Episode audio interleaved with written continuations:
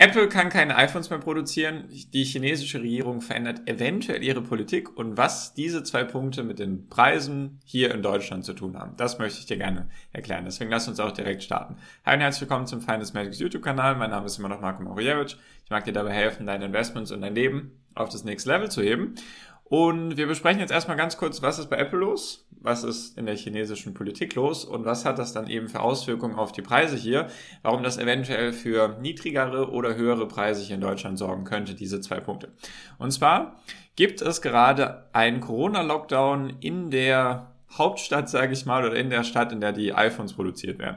Wer hat jemand mitbekommen? Das neueste iPhone 14 ist jetzt, glaube ich, Anfang Oktober auf den Markt gekommen. Und Apple hat jetzt Lieferschwierigkeiten, weil es einen Corona-Ausbruch eben in China gibt und die haben dort einen Lockdown verhängt für sieben Tage. Und zwar geht es nämlich darum, die Kunden werden längere Wartezeiten in Kauf nehmen müssen, um ihre neuen Produkte zu erhalten. Und zwar die Anlage in Shengshu arbeitet derzeit mit deutlich reduzierter Kapazität, weil in etwa dort die Hälfte aller iPhones weltweit produziert wird.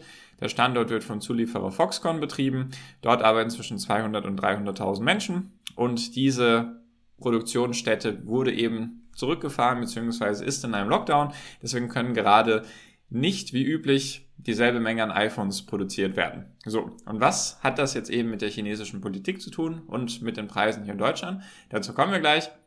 Nur ganz kurz der Appell an dich, falls dir das Video zusagt, gerne einen Daumen nach oben da lassen. Und falls du keine Videos mehr verpassen willst, sehr gerne meinen Channel kostenlos abonnieren. Also, was ist los? Und zwar gibt es jetzt nämlich die ersten Gerüchte, dass China eventuell ihre Nulltoleranzpolitik gegenüber Corona lockern möchte. Das sind die ersten Gerüchte, deswegen ist es ja, eben noch nichts Handfestes, nur es gibt eben die ersten Gerüchte, dass China sozusagen die Wirtschaft wieder öffnen möchte, also die Politik verändern möchte, dass eben diese, aktuell ist die Strategie nämlich so wenn in irgendeiner Form in irgendeiner Stadt gewisse Mengen an Corona-Tests positiv ausfallen, dann werden teilweise Millionenstädte einfach abgeriegelt. Habe ich auch schon ein Video dazu gemacht, falls es dich interessiert, verlinke ich es dir hier oben.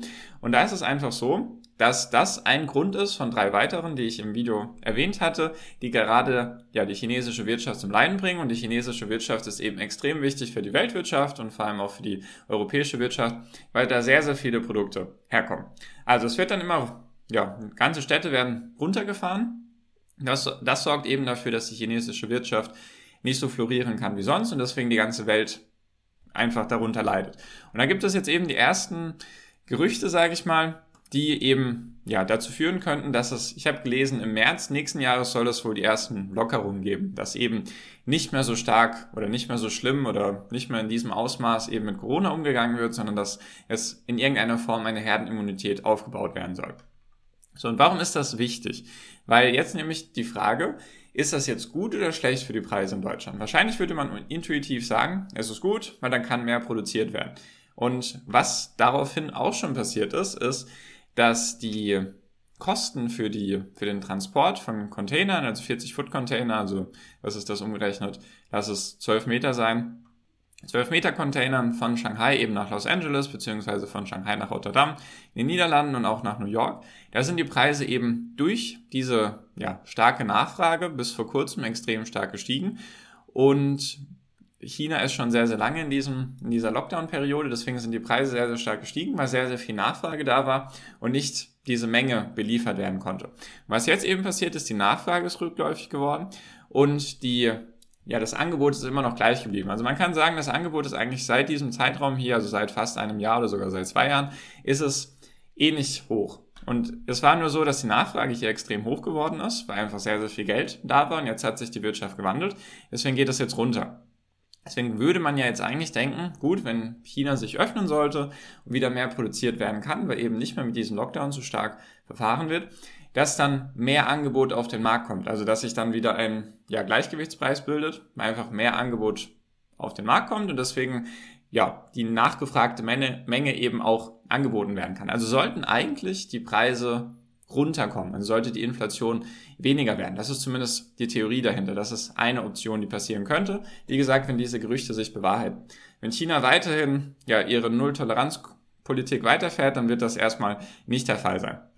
Das heißt also, die Preise sind runtergegangen für die Transportkosten. Und jetzt sollte eigentlich die Inflation runtergehen. Der andere Punkt ist jedoch, der passieren könnte, ist, dass das Gegenteil passiert. Weil wir haben aktuell einen Auftragsstau in der deutschen Industrie. Das heißt nämlich, dass der so lang ist wie noch nie, also hier steht es auch drin. Die Auftragsbücher der deutschen Industriebetriebe sind so voll wie noch nie. Der Bestand an Bestellungen sei im Juni um 0,5% zum Vormonat gewachsen und so weiter. Im Vergleich zum Vorjahresmonat gab es einen Zuwachs von 14,1%. Damit hat der Auftragsbestand einen neuen Höchststand seit Beginn der Erfassung im Jahr 2015 erreicht. Das heißt also, die Auftragsbücher in Deutschland sind voll. Das heißt also, es möchten so viele wie noch nie möchten ja, Vorprodukte haben bzw. möchten von der deutschen Industrie beliefert werden.